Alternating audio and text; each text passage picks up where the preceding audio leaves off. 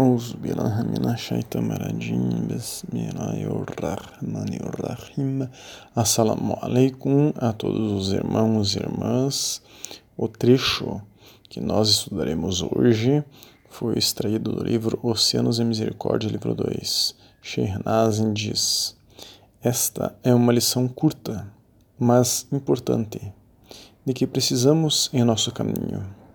Nosso Gran Sheikh se referindo a Sheikh Abdullah Faiz Dagestani, falecido em 1973, diz que Allah Todo-Poderoso não está autorizando ninguém a falar palavras tolas.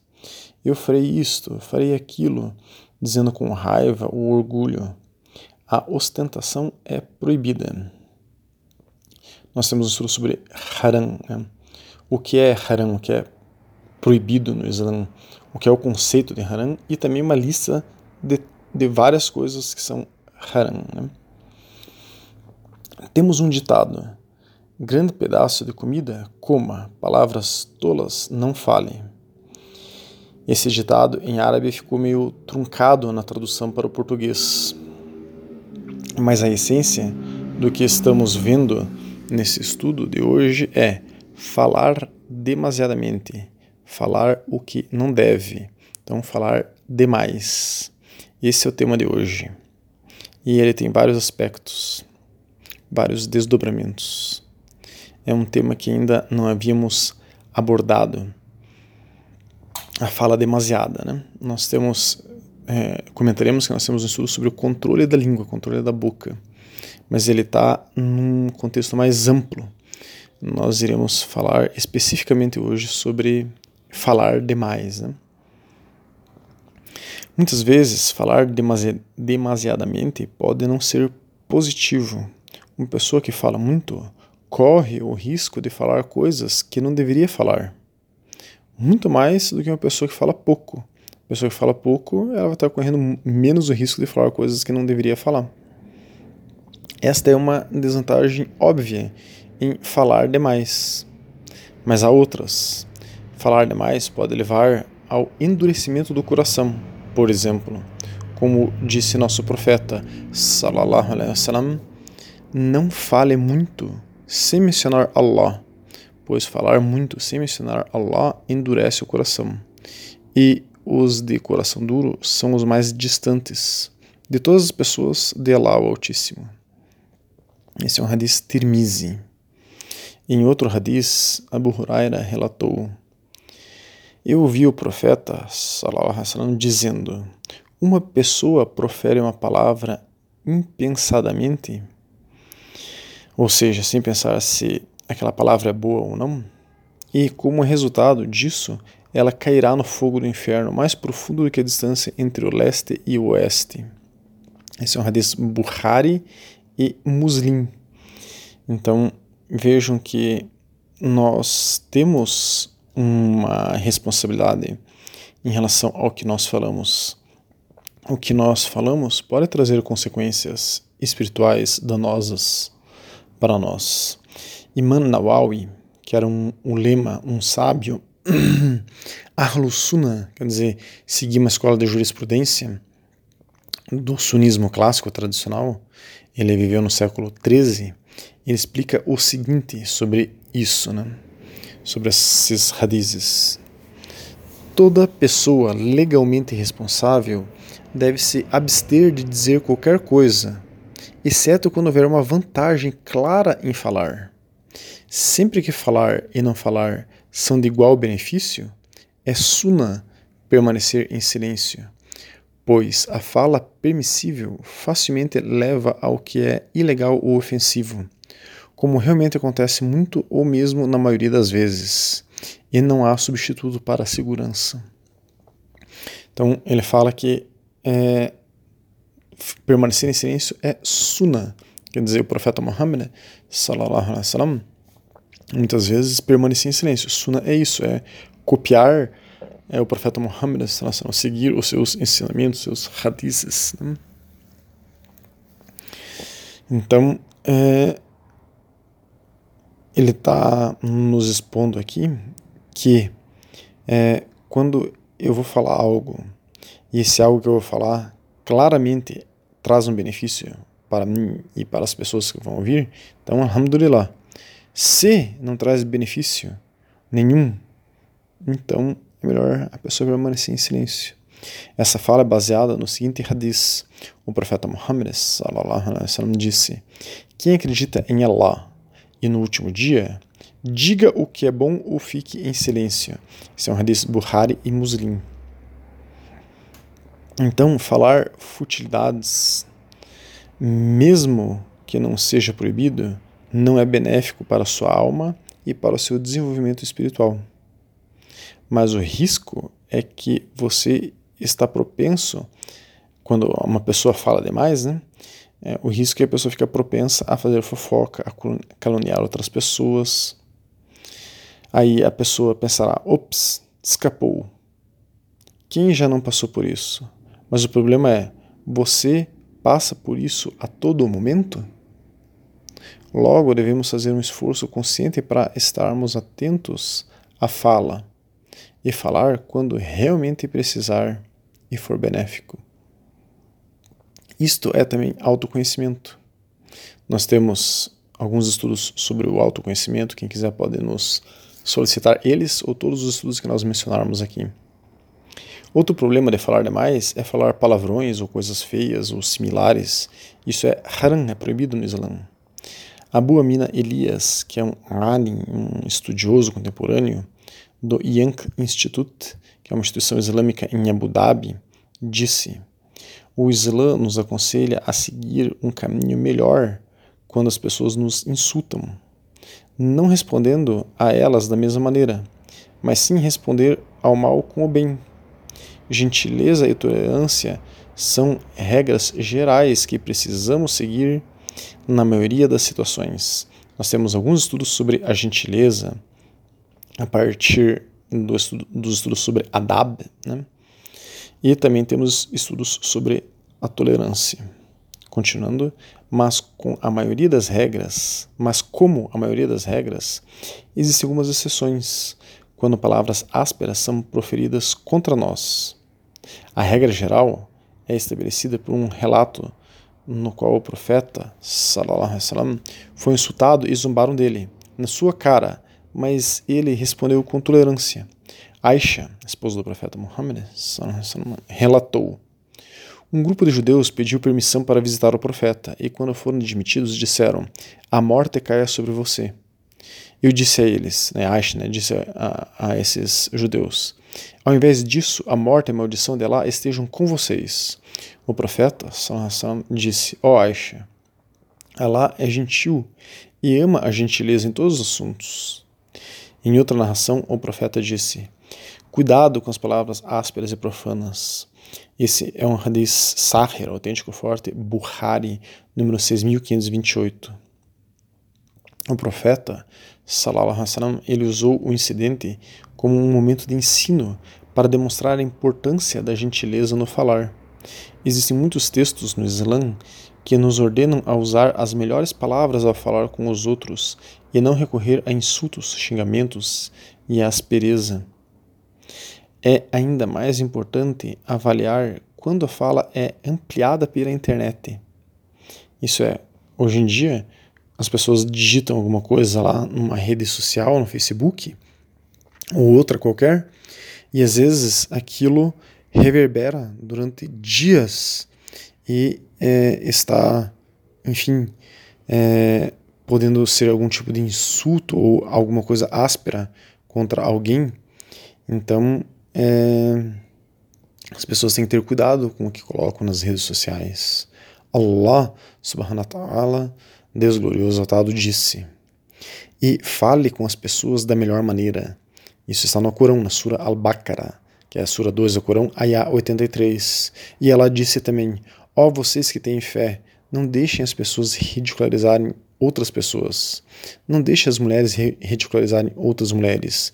Não se insultem, nem zombem um dos outros com apelidos. Lamentável é a acusação de maldade após a fé, e quem não se arrepende comete erros. Surah Al-Hujurat 49, Ayah 11. Então, irmãos, o bullying, por exemplo, é haram, é proibido no Islã. Não é uma questão de frescura ou hipersensibilidade das pessoas que sofrem bullying. É, algumas pessoas hoje em dia falam isso, que essa questão do bullying é frescura muitas vezes. Isso não é questão de frescura ou não. No Islã, o bullying é proibido. É, continuando então, Abdullah ibn Masud, que era um sahabi, um companheiro do profeta Muhammad, relatou que o mensageiro de Allah sallallahu alaihi wasallam disse: O crente não insulta os outros, não, amaldiçoa, não amaldiçoa os outros, não usa palavrões e não insulta os outros. Esse é um hadith Tirmizi, número 1977. Ele é sahir, autêntico, forte. Então, é haram sair é, amaldiçoando uma pessoa, usando palavrões, insultos, ofendendo os outros. Isso é proibido no Islã. Em outra narração, o profeta sallam, disse: Na verdade, o homem mais odiado por Allah é aquele que é mais feroz nos argumentos. Esse é um hadith sahir, autêntico forte, muslim número 2668. Então, vejam, é, a gente tem aí na internet muitas brigas, conflitos, é, muitas vezes aí é causada pelos wahhabis. Os wahhabis eles gostam muito de serem ferozes nos argumentos. Então, eles estão, é, digamos assim, numa má posição perante Allah subhanahu wa ta'ala quando fazem isso. É proibido amaldiçoar até os ídolos e as religiões dos descrentes, por exemplo, se isso provocar neles uma reciprocidade desnecessária e hostil. Então, vejam, isso é bastante específico para os árabes que acham que podem ser ofendendo pessoas que são politeístas, por exemplo, porque elas adoram ídolos ou algo assim, mas nem isso é permitido no Islã. No Alcorão, Allah subhanahu wa ta'ala disse: Não amaldiçoe aqueles que é, aqueles que eles invocam além de Allah, para que não insultem Allah em hostilidade sem conhecimento.